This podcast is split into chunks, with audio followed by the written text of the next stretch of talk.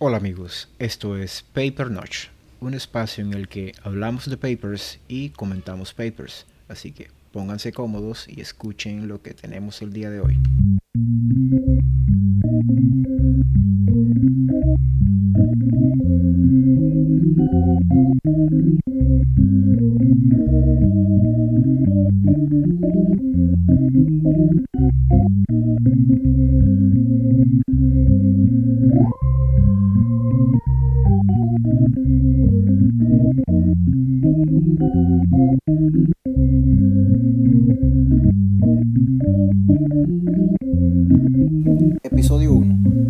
Avacopan for the Treatment of ANCA-Associated Vasculitis o Advocate Trial.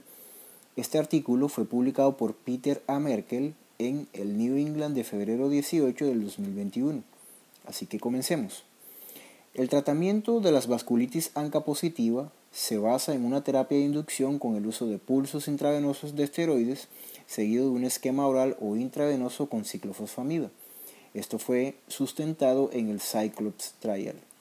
Y luego azatioprina o micofenolato de mofetilo o metotrexato oral, individualizando cada paciente.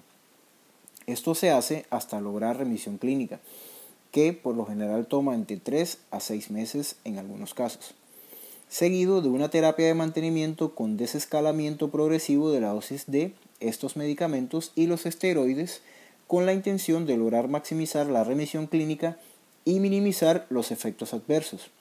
Esta etapa, que es de mantenimiento, tiene una duración de más o menos 3 a 6 meses, pero se puede extender hasta 24 o 48 meses en algunos casos. Otros esquemas usan pulsos de esteroides y luego terapia para depletar linfocitos B con el uso del anticuerpo monoclonal anti-CD20 rituximab. Esto está sustentado en el RAVE y RITUX-BAS trials. Hasta lograr remisión y al igual que en el esquema anterior, se realiza desescalamiento de la dosis de esteroides para tener menores efectos adversos. Recientemente, los resultados del estudio PEXIVAS, en el cual se empleó un diseño factorial 2x2 y se aleatorizaron pacientes con vasculitis ANCA positiva y compromiso renal, a la realización o no de plasmaféresis y a un esquema de dosis menor de esteroides con reducción del 50% de la dosis eh, inicial desde la semana 2 y luego un, una disminución progresiva hasta suspenderlo. Y otro con una dosis estándar que es una reducción gradual desde la semana 3, 5 miligramos cada semana hasta la semana 20 cuando se logra la suspensión total en los casos que puede realizarse de esa manera. Si bien los resultados mostraron que no había diferencia en cuanto a desenlaces renales y mortalidad asociada a la vasculitis con el uso de plasmaféresis, sí se mostró que el desescalamiento temprano, es decir, 50% desde la semana 2 y luego 5 miligramos semanal hasta suspender, en el caso de los esteroides, sí se asoció con menores, menores efectos adversos. Sin embargo, el uso de esteroides en el tratamiento de estos pacientes se asocia con efectos adversos que no son tolerables incluso con las dosis bajas y la suspensión temprana. Por lo tanto, la búsqueda de tratamientos igual de efectivos o más efectivos, pero con menores efectos adversos, es de gran importancia clínica y es un área de investigación activa. Por otro lado, la fracción C5A del complemento es una anafilotoxina capaz de quimioatraer y activar neutrófilos y de esta manera induce sus funciones efectoras.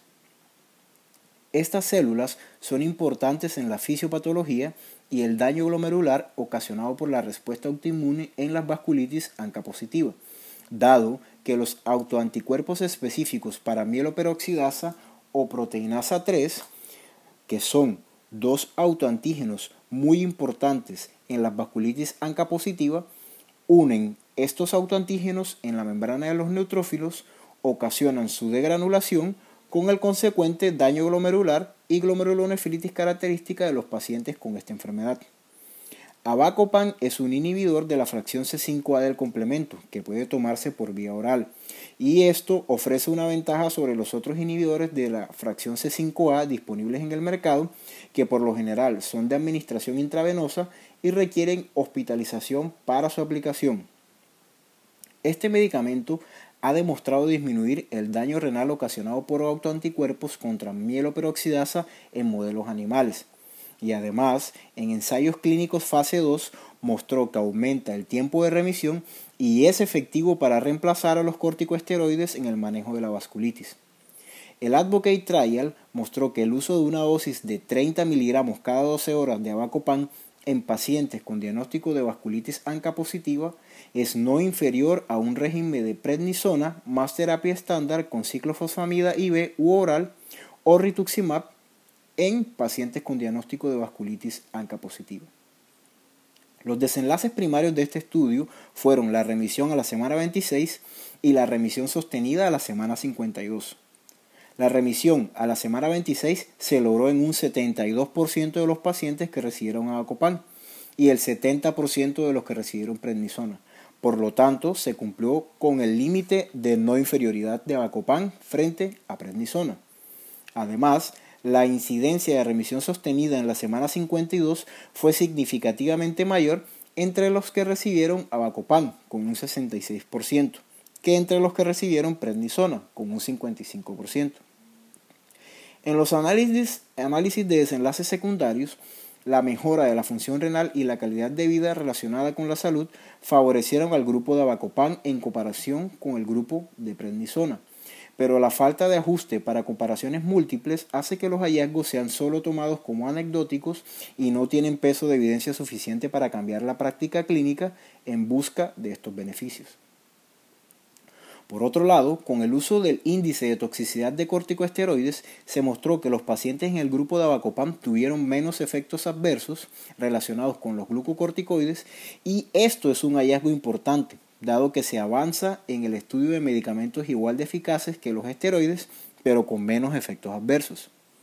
El porcentaje de infecciones fue del 13% para Bacopan y del 15% para prednisona, y no se reportaron infecciones para Neisseria meningitidis o Neumocitis girovecii en ninguno de los dos grupos.